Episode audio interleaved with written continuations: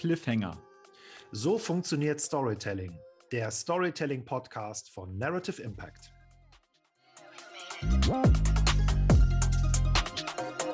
Hallo und herzlich willkommen zur siebten Folge von Cliffhanger, dem Storytelling-Podcast von Narrative Impact für alle, die einfach besser und ja auch professioneller Geschichten erzählen wollen. Und für alle, die finden, dass mehr und besseres Storytelling im Beruf, im Unternehmen und im Leben helfen kann, besser zu kommunizieren. Egal, ob man als Journalistin arbeitet, in Corporate Communications, Marketing oder, oder, oder. Oder wenn ihr einfach nur euren Kindern die coolste gute Nachtgeschichten erzählen wollt. Hier bei Cliffhanger seid ihr richtig sagt Gunnar Brune, mein sehr geschätzter Kollege und Stratege in unserer gemeinsamen Firma Narrative Impact. Gunnar ist genau wie ich ein riesen Storytelling-Fan, äh, mit dem ich in so einer Art, äh, man könnte sagen, permanenten Gespräch über dieses Thema bin. Und dass wir so eine Kommunikationsberatung zum Thema Storytelling haben, ist quasi das Ergebnis von all diesen Debatten, die Gunnar und ich dauernd führen. Und äh, ich vermute manchmal, wenn wir die Firma nicht hätten, würden wir vermutlich trotzdem Abende wie den letzte Woche in Frankfurt verbringen, bei dem wir äh, in einem Restaurant gesessen haben und über den Grund debattiert haben, warum viele, meiner Ansicht nach zumindest, der coolsten Heldinnen und Helden keine Eltern haben. Ja. Und die Liste, ja. auf die wir gekommen sind, während wir auf unsere Pizza gewartet haben, das war echt der Kracher. Justus Jonas von den drei Fragezeichen, keine Eltern. Frodo, Herr der Ringe, keine Eltern. Spider-Man, Jim Knopf, Anakin Skywalker, zumindest bei ihm kein Vater, Pippi Langstrumpf, keine Mutter. Die Liste ist ewig lang. Und Gunnar, wir haben, während dann die Pizza kam, gesagt, wir werden dazu auf jeden Fall eine Folge machen, oder?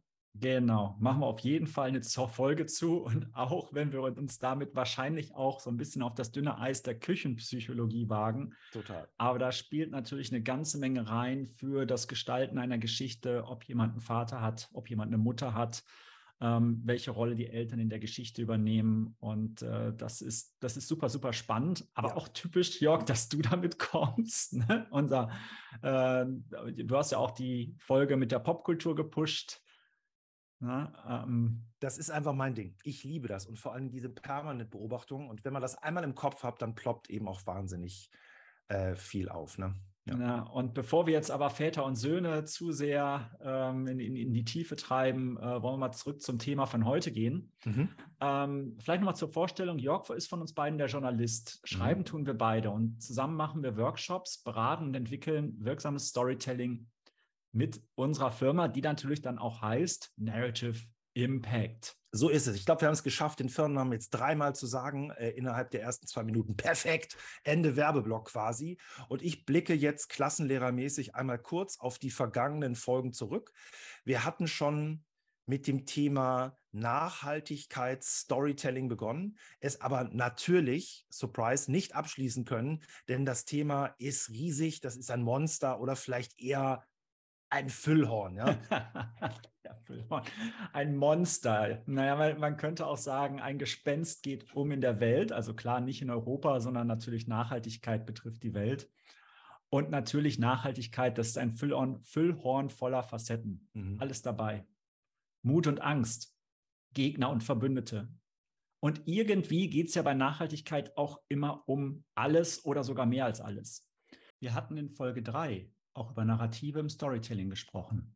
Mhm. Und bei den Nachhaltigkeitsthemen spielen diese Narrative eine ganz wichtige Rolle. Ja. Wie immer im Storytelling, aber bei Nachhaltigkeit wird es halt nochmal besonders spannend. In mancher Hinsicht ist dieser Diskurs sogar geprägt von einem Kampf der Narrative. Ja, das ist richtig. Und bisher haben wir uns, wie gesagt, äh, genau wie Gunnar das zusammengefasst hat, gerade Narrative angeschaut. Äh, die unser Verhältnis zur Welt und zu unseren Mitmenschen beschreiben und äh, auf die man sich im Storytelling beziehen kann oder die man nutzen kann für Storytelling. Heute wollen wir was anders tun. Wir suchen nach Narrativen, die Spannung erzeugen, die eine loyale Gefolgschaft aufbauen und die auch noch zum Handeln aktivieren können. Ja, also Narrative, die wie eine Flagge ihre Gefolgschaft hinter sich versammeln ja. ähm, und damit eben eine Wirkung erzielen. Es geht also heute um Action. Genau, Action im wahrsten Sinne des Wortes. Was für Narrative werden wir uns denn heute angucken? Obwohl, äh, stopp, nochmal kurz quasi zurückgespult. Mhm. Ich sage nochmal kurz, was ist eigentlich ein Narrativ? Weil dieser Begriff, der ist ja tendenziell so ein Softer und der wird ja auch sehr, sehr in den Medien oft genutzt, auch ein bisschen unklar ja. definiert. Wir sagen, ein Narrativ ist quasi eine dahinterliegende Geschichte, ne, ein Muster, das man in der Kommunikation einer Firma oder Organisation findet. Gunnar hat das mal, wie ich finde, super treffend mit dem Satz beschrieben, das Narrativ, das ist die Moral von der Geschichte. Und damit man das jetzt versteht, wie so ein Narrativ aussehen könnte, vielleicht mal ein Beispiel. Das Narrativ von der NASA. Ich als alter Space Geek äh, finde das ein super Beispiel. Also das Narrativ der NASA ist, wir verschieben die Grenzen immer weiter, also in und durch den Weltraum und sind damit Teil der großen amerikanischen Geschichte des Push the Frontier Westward. Oder viel trivialeres Beispiel, das Narrativ des FC St. Pauli, also des Fußballvereins, ist, wir sind der charmante, alternative Underdog ohne Kohle, äh, der den Großen und Reichen manchmal den Sieg abluchst. Ja, das ist also jetzt hier Ende des Oberlehrer-Einschubs zum Thema äh, Narrative. Herr Brune, fahren Sie fort. Ja, Gunnar kommt wieder und kann die Klappe nicht halten. Also danke, danke, danke. Hier mhm. kommt eine kleine und garantiert nicht vollständige Auswahl von drei Narrativen. Die sind alle spannend. Die finden alle in der Welt der Nachhaltigkeit häufige Anwendung, sind aber natürlich nicht darauf beschränkt. Mhm. Ich stelle vor, David gegen Goliath kennen wir alle. Der neue Wald lernen wir gleich kennen. Der Sieg der Technik kennen wir irgendwie auch alle ich finde es super und ich finde diese Liste so abgefahren. Als wir darüber dis diskutiert haben, habe ich beim ersten natürlich genickt und bei den anderen war, beiden dachte ich erst so, hä? Also wir haben diese Narrative ausgesucht, weil sie uns als gutes Material erscheinen für die Suche und die Entwicklung eines eigenen Narrativs, also für jemanden, der in der Nachhaltigkeitskommunikation arbeitet. Hier geht es also nicht darum, jetzt zu kopieren, sondern Mechanismen zu verstehen und kreativ hm. für das Storytelling anzuwenden. Und äh, ja, und letztlich geht es natürlich genau das, um darum, ne, ein gutes Storytelling zu entwickeln. Genau. Und wir werden sehen, dass diese Narrative natürlich nicht nur Vorlagen für Geschichten sind. Die meisten von ihnen verlangen, dass das Unternehmen oder die Organisation, die sie nutzt und die mit ihnen kommuniziert, auch fundamental anders arbeitet oder mhm. eben schon immer so gearbeitet hat. Ähm, man könnte fast sagen, es sind echte unternehmerische oder strategische Entscheidungen, bei denen das Storytelling dann in Anführungsstrichen nur die kommunikative Rolle einnimmt. Aber dazu später. Mega. Ich finde es so ein super Gedanken, dass es also nicht nur ein, eine Kommunikationsidee ist, sondern dass das auch so eine Richtungsentscheidung ist. Und das, da merkt man richtig auch äh, Gunnar, äh, Mr. Strategy. Wir, ja, genau, wir mal haben mit ja auch immer das Thema des Greenwashings an Bord. Also ja, total. gerade bei der Nachhaltigkeit, wenn die Stories nicht mit dem Handeln übereinstimmen, dann Shitstorm-Alarm. Shitstorm, Bullshit-Alarm und einfach eben Greenwashing und nicht machen. Genau. Wollen wir anfangen mit Nummer eins? Genau, David gegen Goliath. Ja. Das Bild kennen wir irgendwie alle. Und ich rede jetzt über das Bild, nicht über eine historisch-kritische Analyse. Auf der einen Seite steht der gute David, der junge, schöne Hirte, und auf der Seite des Bösen steht der riesige Krieger mit Waffen und Rüstung. David besiegt diesen übermächtigen Gegner, indem er ihn einfach einen Stein auf die Stirn, auf die Stirn schmeißt. Genau, also mit den Mitteln des Hirten gegen die Übermacht. Mhm. Genau, der gute kleine Hirte, der sein Volk und irgendwie die Welt auch rettet. Genau, inspirierendes Bild, tief in uns verankert, kennt jeder. Und das Narrativ erzählt uns, dass man mit wenigen und quasi mit wenigen Mitteln und quasi unbewaffnet äh, die Menschen oder seine Gruppe schützen kann. Es ist ein bisschen in der Nachbarschaft von Robin Hood zu Hause, oder? Absolut, genau. Ne, es geht eben darum, mit minimaler Grenzüberschreitung maximal positive Wirkung zu erzielen. Super. Und Wobei, das ist ja noch nicht mal eine richtige Grenzüberschreitung, die sind da ja im Zweikampf. Ähm, aber es ist immerhin. Ja, wobei, wie immer die Details, ne? eigentlich schon interessant, weil der David wendet schon Gew äh, Gewalt an, ne? Ja. Genau, das ist, äh, dürfen wir uns nicht ablenken lassen, ne? Ähm, aber wir müssen den Kern der Geschichte verstehen. Ähm, David ist klein und quasi unbewaffnet. Er gewinnt gegen den vermeintlich übermächtigen Herausforderer. Und diese Gewichtung der Kräfte, die ist hier eben einfach wahnsinnig wichtig. Mhm. Wir hatten das schon. Je größer die Herausforderung, je höher die Barriere, die ich überwinden muss, desto spannender wird das Storytelling. Ja. Und ist auch klar, die Sympathien liegen immer auf der Seite der Schwachen. So ist es. Und deshalb ist David gegen Goliath auch so ein starkes Narrativ und ein viel genutztes Narrativ, äh, weil es eben sagt, selbst wenn ich klein bin, kann ich für das Gute auch riesige, vermeintlich unüberwindliche Hindernisse eben überwinden. Und ich habe am Ende definitiv, definitiv alle Sympathien auf meiner Seite. Ja, und das funktioniert natürlich nur, also mit den Sympathien und überhaupt mit der ganzen Geschichte, wenn ich wirklich klein bin. Mhm. Das ist also kein Narrativ für Konzerne, sondern eins für NGOs und Startups. Also zum Beispiel Greenpeace oder Extinction Rebellion. Ähm, vielleicht das heutige Destillat einer ähnlichen Idee, wobei irgendwie ist es bei Extinction Rebellion schon etwas komplizierter als bei Greenpeace. Also vielleicht ist das auch ein Thema für eine spätere Folge. Ja, ich bleibe nochmal bei Greenpeace, weil ich finde das Beispiel super und total eindringlich und auch lustig, wenn man es überprüft, wie geil das funktioniert. Weil die Bilder, die man zu Greenpeace im Kopf hat, sind ja unter anderem die mhm. vom Schlauchboot, das genau. vor dem riesigen Walfänger kreuzt. Und man sieht sofort, ohne irgendwas über den Kontext zu wissen, die Kleinen da vorne im Schlauchboot, das sind die Guten. Und genau. das Narrativ verfängt einfach, weil wir es alle kennen. Und ja. zwar, das ist lustig, weil der Gunnar ist echt äh, ein Spezialist, was Details betrifft. Und zwar ist, ist genauso wie Gunnar es gesagt hat, der kleine Hirte, der ist nämlich schon bewaffnet. Der kleine Hirte darf eine Schleuder haben. Und jetzt äh, also wirklich, also folgt mir kurz gedanklich, verändert man dieses Bild nur minimal, gibt man in dem Bild vom Schlauchboot und dem Walfänger Jetzt sagen wir den Leuten im Schlauchboot plötzlich Panzerfäuste in die Hände. Dann mhm. wird daraus ein ganz anderes Bild, nämlich das eher von Piraten vor Somalia und das Narrativ von ja. schwach gegen stark geht sofort kaputt.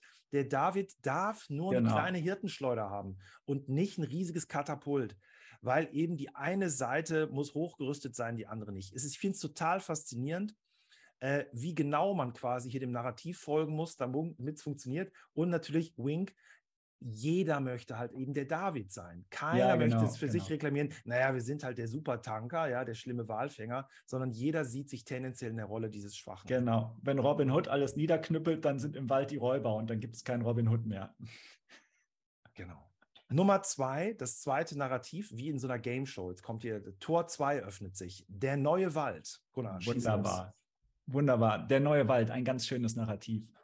Und unser modernes Verständnis von Nachhaltigkeit lässt sich ja auch auf die Waldwirtschaft zurückführen. Wobei es bedeutet am Ende so viel, ich fälle nur so viele Bäume, dass die Lücke im Wald auch wieder zuwächst mit neuen Bäumen. Ich betreibe also keinen Raubbau, sondern erhalte den Wald in seiner Größe, die Zahl der Bäume nimmt nicht ab. Genau, das ist also die Grunddefinition quasi von Nachhaltigkeit, wir den Begriff kennen. ja, so wurde das mal entwickelt. Ne? Ja, also genau. Mhm. wahrscheinlich noch mal schöner als hier gerade ganz knapp ausgedrückt. Mhm. Hier und heute geht es aber um was anderes. In dem Narrativ des neuen Waldes werden tatsächlich Bäume gepflanzt, ein Wald also. Mhm. Das geschieht in den meisten Fällen als Kompensation. Die wirtschaftliche Entwicklung, das wissen wir, hat in unfassbarem Maße Natur und nicht zuletzt Wälder vernichtet. Solche Prozesse der Waldvernichtung werden schon im Kapital von Marx detailliert beschrieben. Und mhm. das war nun wirklich kein Buch für Waldromantiker. Da geht es ja eigentlich um was ganz anderes. Aber der Wald und die Bäume sind eben das Bild für eine starke Natur. Hier in Deutschland natürlich noch mehr. Und Deutschen wird ja ein sehr romantisches Verhältnis zu Wald und Bäumen nachgesagt. Aber lassen wir Romantik und Tree-Hugging heute mal außen vor. Ja, genau. Wobei ich finde es super beobachtet, das Thema verfängt natürlich in Deutschland besonders. Ne? Also ähm, das ist äh, etwas da, wir haben da so ein starkes emotionales Verhältnis.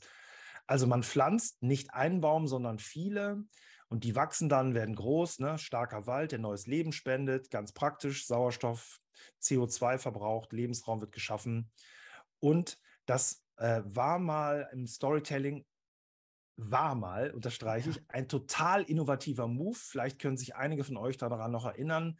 Krombacher hatte mit angefangen im Jahre 2002 und äh, der Claim war so ungefähr, kauft eine Kiste Bier und von der gleichen Fläche, die die Kiste einnimmt, pflanzen wir Bäume und ich meine in irgendeinem afrikanischen Land. Heute, finde ich zumindest, fragt man sich fast schon, wer eigentlich nicht dieses Narrativ ja, genau. vom neuen Wald nutzt. Denn die Liste ist absurd lang. Ja. Bauhaus, Aldi Süd, Air France, Ja. Hersteller und von irgendwelchen Bio-Klamotten. Ich habe sogar einen Surfbretthersteller gefunden. Also das ist total da draußen. Ganz viele Leute, äh, Firmen und Organisationen nutzen das. Und wenn man jetzt das sich aus der Vogelperspektive anguckt, dieses Narrativ ist in den drei Säulen der Nachhaltigkeit, ihr erinnert euch vielleicht, Umwelt, Soziales, Wirtschaft, ganz eindeutig bei diesem Punkt Umwelt einzuordnen. Ja. Äh, stimme ich zu. Ähm, und man kann zwar vielleicht auch noch ein bisschen weiterdenken. Und ähm, ich schaue mal zurück auf die Dokumenta. Dieses Jahr ja so eher ein scheiterndes, äh, scheiterndes Storytelling. Aber wenn wir ein bisschen zurückschauen und uns mal ansehen, was der Künstler Josef Beuys dort gemacht hat, dann hat er das Narrativ mit seinen 7000 Eichen in Kassel wunderbar gesät. Ne? Er hat dort gesagt, es ist ein Unternehmen, das Leben zu regenerieren, den neuen Wald zu pflanzen, steht also auch dafür, dass nachhaltiges Handeln wirtschaftlichen Erfolg haben kann. Na, wahrscheinlich werden jetzt viele sagen, Beuys dreht sich im Grabe um, wie ich gerade sein Zitat verwurstet habe. Aber ich glaube, er würde mich verstehen. Und ähm, es ist ja auch so, dass wir damit das Handeln des Menschen auf dieser Welt nochmal definieren und was er für eine Verantwortung trägt mit allem, was er tut. Also ja. den neuen Wald pflanzen, da geht es nicht nur um ein Regenerieren der Natur, es geht auch um unsere Rolle als Menschen darin und dafür den Menschen einen Ort auf dieser Welt zu geben, in der er sozial leben kann. Ja, den gedanklichen Überbau kurz äh, abrasierend ja. bleibt es eben aber auch eine Business-Idee ne, für viele mhm. Unternehmen, die Kompensation für den CO2-Ausstoß, zum Beispiel bei Flügen, also das Beispiel Air France haben wir eben gesagt, da bezieht sich das auf die Inlandsflüge. Ähm, das wird angeboten als quasi ein weiteres Element, wenn ich ein Ticket kaufe und funktioniert für diese Firmen vermutlich sehr gut. Ja, genau. Und wir finden das Thema eben auch bei anderen Bereichen. Also wir finden es bei dem ganzen Diskurs um Palmöl, wir finden es bei dem Thema ökologischer Korridore für wilde Tiere und so weiter und, und so weiter. Also das Thema Wald lässt uns eigentlich nicht los. Und damit wird das Narrativ des neuen Waldes auch ein Element des Corporate Storytellings. Anders als David gegen Goliath ist der neue Wald ein Thema, das wir bei Konzernen genauso wie bei Startups finden. Okay, äh, Tür geht zu, Tür geht auf, quasi die dritte, die dritte Variante kommt jetzt auf die Bühne und zwar das dritte Narrativ, das Gunnar angekündigt hat und das ist, drüm, Trommelwirbel, der Sieg der Technik. Oh ja, wieder spannend, ganz aktuell, seit äh, Greta ähm, über die Atomenergie ein paar Sachen gesagt hat, die bei uns hier in Deutschland natürlich zu einer Menge Diskussionen geführt haben. Also eine umso spannendere Heldengeschichte und dazu eine sehr beliebte. Ja, genau. Und äh, ein schmaler Grad, also kann schnell auch zynisch werden, weil ne, sind nicht Mensch und Technik Gründe für das Desaster, das gerade uns allen droht durch die Klimakatastrophe, also Wink und also ein schmaler Grad zu sagen, äh, der Sieg der Technik, das ist das, was wir erhoffen oder fördern wollen, während gleichzeitig die Technik eben uns überhaupt erst zum Teil wenigstens diesem Problem, diese Problemlage heraufbeschworen hat. Ja, genau, Vorsicht Falle. Und genau deswegen macht dieses Narrativ auch so viel Spaß und deswegen ist es so spannend. Mit der Technik sind wir dorthin gekommen, wo wir heute sind. Ohne Technik kein Rad.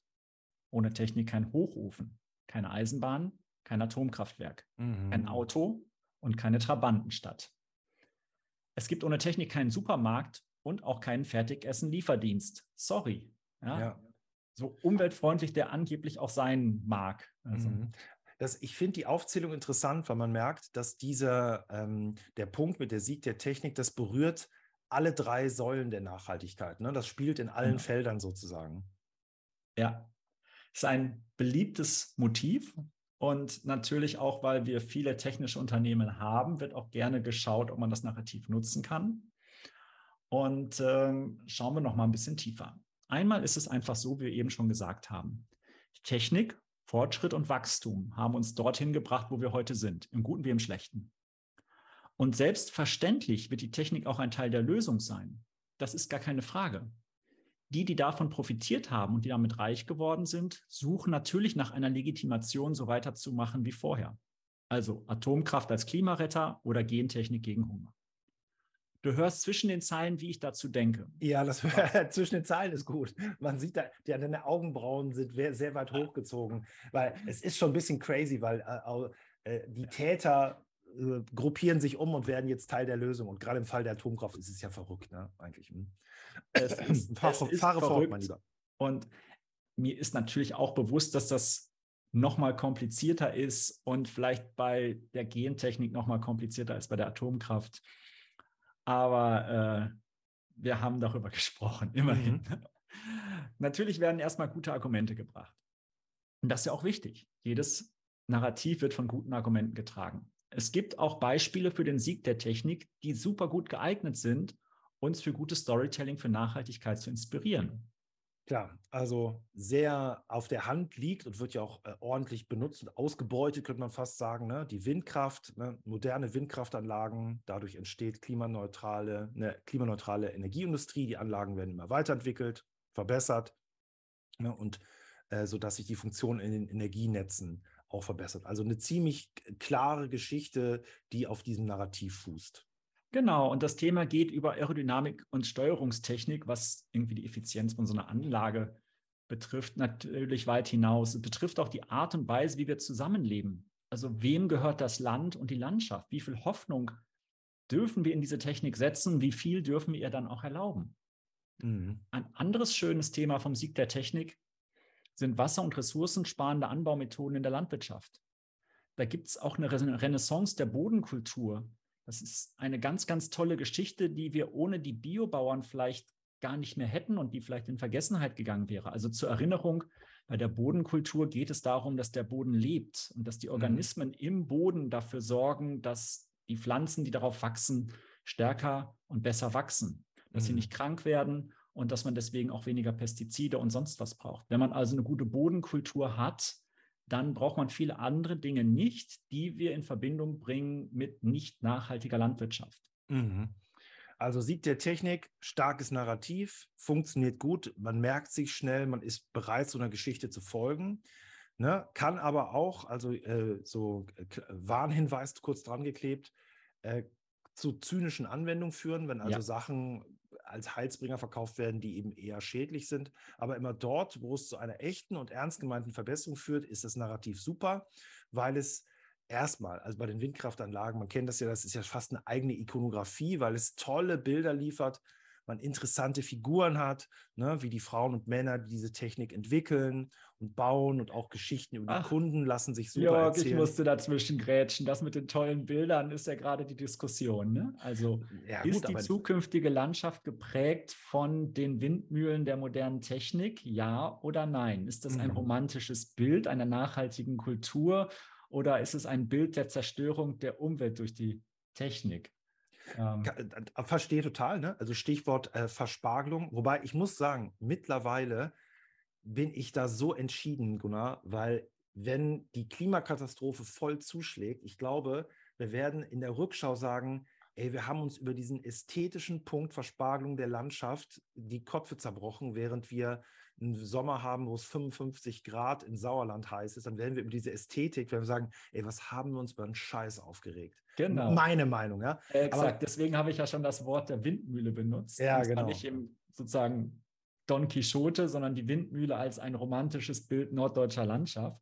Genau. Und ich glaube, genau so werden wir diese Landschaften einmal sehen, weil es sind gerettete Landschaften, die mit Naturkraft in die Zukunft schauen. Ja, äh, so ein Punkt, den ich daran interessant finde, auch noch Gunnar, ist, ich glaube, dieser, dieses Narrativ, das flutscht so gut, weil wir so ein bisschen aufgewachsen sind in einer Generation oder in Generationen, die halt sehr auch auf technische Lösungen vertraut.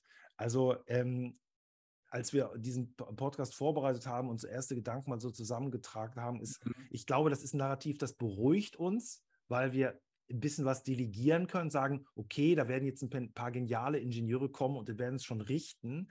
Und wenn man auch mal überlegt, was für Begriffe man selber dazu im Kopf hat, zum Beispiel Vorsprung durch Technik. Ich könnte das nicht mal mehr einem Konzern zuordnen. Das ist bei mir eher, das ist bei mir schon so eingesickert, das ist schon fast ein Teil äh, meiner DNA. Und da muss man, glaube ich, wenn man also bei Nachhaltigkeitskommunikation auf dieses Pferd setzt, auf dieses Narrativ, den Sieg der Technik, da muss man, glaube ich, als Organisation zu sich selber super ehrlich sein, ob die Technik es wirklich richten kann oder ob das halt ein Schmarrn ist, den man da erzählt ähm, und ob vielleicht andere Hebel in Bewegung gesetzt werden müssen, nämlich die Sachen, die unangenehmer sind. Veränderung meines Lebenswandels, Veränderung auf Konsum in der Art und Weise, wie wir jetzt konsumieren, weil dieses Ding mit dem Blick der Technik, das ist halt was, das findet so im Draußen statt und das wird da vorne so in der Werkstatt zusammengeklöppelt. Das ist halt auch angenehm. Ne? So, ja. Punkt. Genau, es ist angenehm, das können die anderen machen. Ein, ein Magic-Professor, der löst jetzt alles. Genau, und am Ende muss ich nur kaufen und kaufen, damit habe ich Erfahrung. Ne? Genau, genau. und so ist es eben bei all diesen Narrativen. Also erstmal, wie schon am Anfang gesagt, das sind nur drei von vielen. Ähm, die werden in der Nachhaltigkeit gerne genutzt und sie werden aber auch woanders genutzt. Wir haben es mit gesellschaftlichen Positionen und Diskursen zu tun, in denen diese Narrative teilweise schon vorbesetzt sind. Man kann sie also nicht naiv nutzen. Man muss gucken, wer nutzt das eine Narrativ? Ist da noch für mich Platz? Kann ich das glaubwürdig nutzen? Ich sollte den Kontext kennen. Denn diese Narrative stehen sich gerade in der Nachhaltigkeitskommunikation als Kontrahenten gegenüber und ringen um die Deutungshoheit. Also die Windmühle gegen David. Mhm, ja. Also spannende Situation. Total. Und an dieser Stelle, Jörg, führst du uns eigentlich wieder so ein bisschen zusammen. Ne? Genau.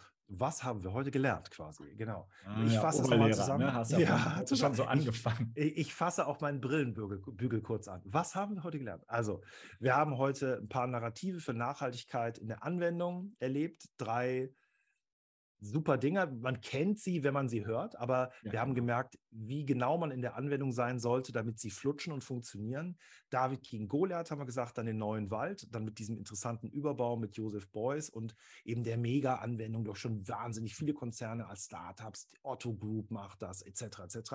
Und dann noch der Sieg der Technik, was eben narrativ ist, das tief in uns schon so eingesickert ist, zumindest so uns als ähm, äh, technikgläubige Westler, hätte ich das jetzt mal äh, etwas plakativ gesagt. Und diese drei Narrative werden im Bereich Nachhaltigkeit oft angewendet, hat Gunnar genau euch zusammengefasst, mhm. finden aber natürlich auch darüber hinaus statt. David gegen Goliath zum Beispiel wäre ja so ein Beispiel für auch das vom Anfang. Das Narrativ des FC St. Pauli ist ganz in der Nähe davon gebaut. Ne? Mhm. Ähm, und die große Kunst ist also, das richtige Narrativ zu finden, das sich also auch mit der Realität einer Organisation deckt und es dann kreativ zu erzählen. Genau. Und erzählen ist das richtige Stichwort, denn ähm, wir sind am Ende so ein bisschen angekommen von, diesem, von dieser weiteren Podcast-Episode. Und natürlich ist das Thema Nachhaltigkeit in dieser Serie und in diesem Podcast noch nicht beendet, weil wir das ist, weil wir einfach sagen müssen, das ist so ein großes Thema, ein Megathema, das uns alle betrifft. Und wir werden wieder darauf zu sprechen kommen, weil hier gibt es noch ganz viele spannende Dinge zu erzählen, spannende Geschichten zu entdecken und auch das ein oder andere zu lernen. Ja, ist super. Und es kommt immer wieder, wird wieder immer wieder vorbeikommen. Genau wie du sagst, ist eine Serie in der Serie. Okay, ähm, ja, vielleicht dann jetzt Ausblick auf die nächste Folge. Da geht es um ein Spezialthema von Gunnar und zwar künstliche Intelligenz. Dazu hat Gunnar äh, sogar ein Buch geschrieben, ist gerade erschienen. Das heißt Künstliche Intelligenz heute. Oder Gunnar, Zwinker, Zwinker, oder hast du dieses Buch bereits von, durch eine künstliche Intelligenz schreiben lassen? ja, das wäre was, nix da. Ähm, aber vielleicht schreibst du ja deine Kolumnen 100 Zeilen Liebe in der MySelf auch mit einer künstlichen Intelligenz. Wobei auch ist falsch, weil ich glaube, wir machen es beide nicht. Wir machen es beide nicht, aber die Versuchung ist da und es ist interessant. Und du, äh, du, hast mir ja kürzlich auch schon einige Tools gezeigt, die wirklich super abgefahrenes Zeug können, wo man also ja. drauf guckt und denkt, wie bitte? Genau. Da hat jetzt genau. kein Mensch die Tastatur mehr berührt. Da gibt es also ähm, ganz, ganz viel zu entdecken. Ihr seht also, es bleibt kurz, spannend. Kurz, Jörg, ich What? muss noch einmal einhalten, weil das ja. Buch ist noch nicht draußen. Das Verrückte ist ja, Amazon, Thalia und Co. führen das alle schon. Ähm, aber es wird erst im Dezember erscheinen. Aber ah, tipptopp. Das ist okay. ja dann jetzt auch äh, Dezember 2022 äh, noch einen Monat hingeführt. Okay, also äh, das Ganze umweht jetzt schon den Geruch des Weihnachtsgeschenks. Super. ja. Also es bleibt also spannend. Ähm, wir haben äh, also neues, interessantes Zeug vor der Brust und also künstliche Intelligenz haben wir gesagt, das nächste wie funktioniert künstliche Intelligenz im, im, Zusammenhang vom Storytelling? Was kann das Zeug? Was soll das Ganze? Wo führt es uns hin? Macht das alle Autoren arbeitslos oder ganz im Gegenteil voll super? Bis dahin bedanken wir uns bei euch allen fürs Zuhören. Hat total Spaß gemacht. Ich musste zwischendurch dauernd so komisch husten, aber ich hoffe, das noch im Rahmen. Wenn ihr Fragen zum Thema Storytelling und Nachhaltigkeit habt, dann schreibt uns sehr gerne eine E-Mail an cliffhanger at narrative-impact.com und dann antworten wir euch sehr gerne. Hat Spaß gemacht. Bis zum nächsten Mal. Tschüss. Tschüss.